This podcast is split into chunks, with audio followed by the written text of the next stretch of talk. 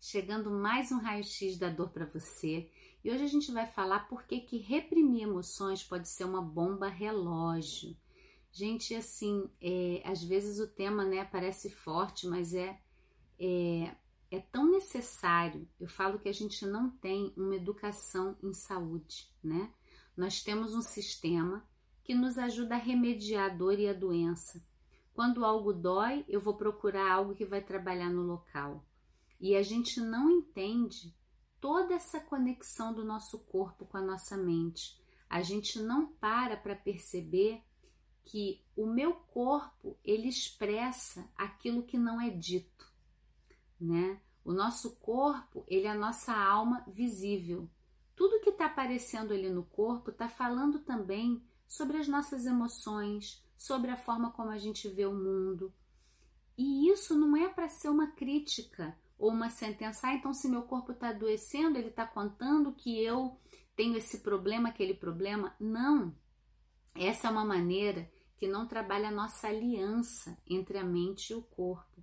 E é preciso todo um trabalho, é, eu diria até de curiosidade, né, da gente se maravilhar mais com o nosso corpo, com as nossas emoções como partes indissociáveis a gente fala, eu falo muito aqui, né, sobre integração mente-corpo, que é preciso conectar.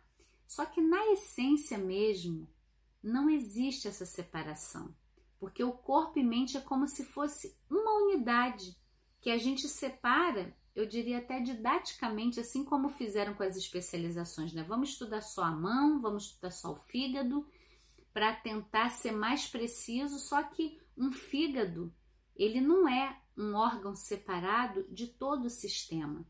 Quando eu estava fazendo a minha pesquisa de mestrado, foi muito bonito ler que você pegar uma célula e isolar de um organismo vivo e achar que você está vendo o mesmo funcionamento daquela célula de quando ela está dentro do organismo vivo é uma grande ilusão. Né? Eu fiz a minha pesquisa de mestrado, foi uma pesquisa qualitativa. Na pesquisa qualitativa, a gente se inclui, porque o próprio observador, por eu estar ali olhando, eu já estou interferindo naquele processo. Então, quando a gente não dá lugar para estar presente, para as nossas emoções existirem, elas viram uma bomba relógio. Eu vou trazer aqui dois exemplos, né? É, até para a gente olhar na nossa sociedade como que isso é visto, né? De uma, uma forma geral, assim, é, raiva não tem lugar, né? A raiva é um sentimento condenado, é feio. A raiva ela vem muito vinculada com agressividade negativa, né? Como se expressar raiva é aquela pessoa que vai quebrar tudo. E a raiva é um sentimento vital, porque ela traz a sua agressividade positiva de você conquistar o seu lugar ao mundo, de você dar limites necessários para as pessoas. E quando a gente não conhece a nossa raiva e reprime, onde é que ela vira uma bomba relógio? A gente começa a inflamar o nosso corpo, porque a raiva ela traz um excesso de energia para a gente agir no mundo. Se a gente não age no mundo, aí o nosso corpo inflama. Essa é uma uma conexão possível, tá? Então, seja qual for a inflamação, você tem muita inflamação de garganta, é, infecção urinária, gastrite, tendinites, todas essas ites, elas estão te convidando para olhar para sua emoção. Não precisa virar uma bomba relógio, né? Estourar no seu corpo. Quando a gente fala, por exemplo, depressão, todo mundo pensa que a depressão é uma grande tristeza, mas a depressão, na verdade, é um grande trabalho de não permitir que as emoções sejam sentidas. Porque tudo que a gente pode sentir, a gente pode mudar. E então eu falo, não é porque você ficou muito triste, é porque você nunca se permitiu sentir a tristeza que é da vida. Você talvez nunca tenha entrado em contato com o luto, uma perda que você teve, e a gente deprime ainda assim uma inteligência do nosso corpo de te ajudar a deprimir para poder voltar a sentir a dizer: olha, você está no limite, você precisa de cuidado, vamos te dar esse suporte, vem cá.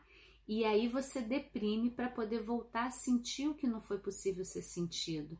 E para isso a gente precisa de amorosidade, de acolhimento. Então eu trago para você essa possibilidade de que o nosso corpo ele está totalmente conectado com as nossas emoções. A gente não precisa negar isso ou reprimir isso. A gente pode estar em contato. E fazer isso acompanhado é muito mais curativo, porque nós somos seres de vínculo, né?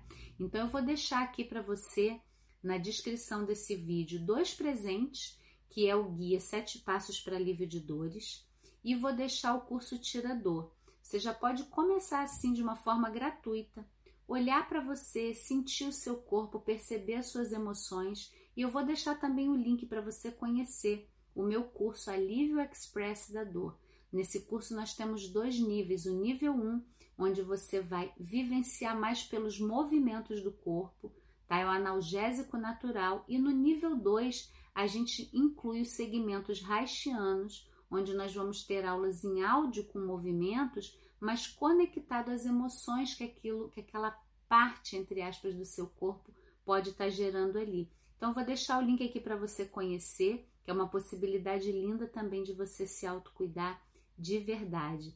Então, se você é, reprime alguma emoção, fica presente qual é essa emoção, qual é a mensagem que ela está te trazendo. O seu corpo tem toda essa sabedoria aí também.